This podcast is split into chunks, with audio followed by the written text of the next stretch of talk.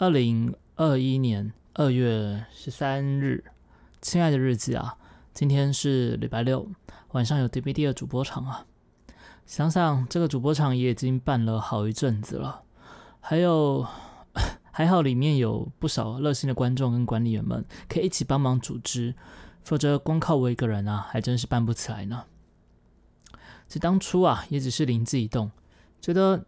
有个固定的活动让观众们参加，一来热闹，再来有好的影片可以剪下来给大家看看。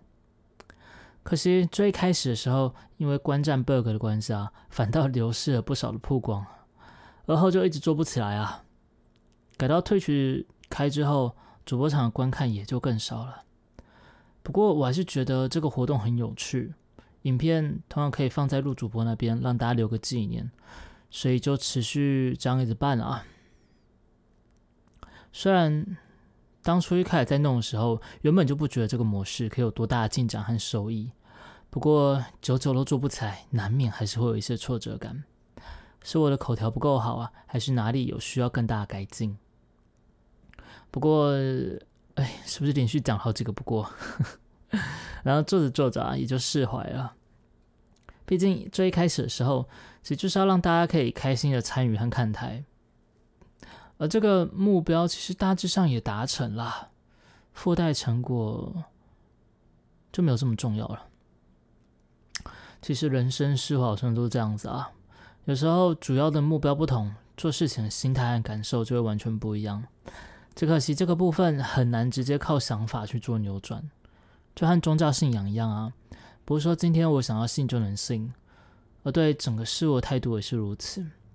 很多思维在结构上就已经定型了，如果要去改变一个，势必要牵连许多啊，整个人生的价值观也会因此而改变，嗯，不容易啊。话说哟，虽然如此啊，即便再难，也要试着去做改变就是了。毕竟这是和自身一辈子快乐连接在一起的事情啊。我现在这个样子，算不上差，但也好不到哪里去。一定要做出一些变革，才可以让未来生活过得更好。虽然是这么讲啦，我也努力尝试了许久，但进展似乎走一点点啊，和瓜牛爬速度差不多。很多道理自己都了解，可就是做不到。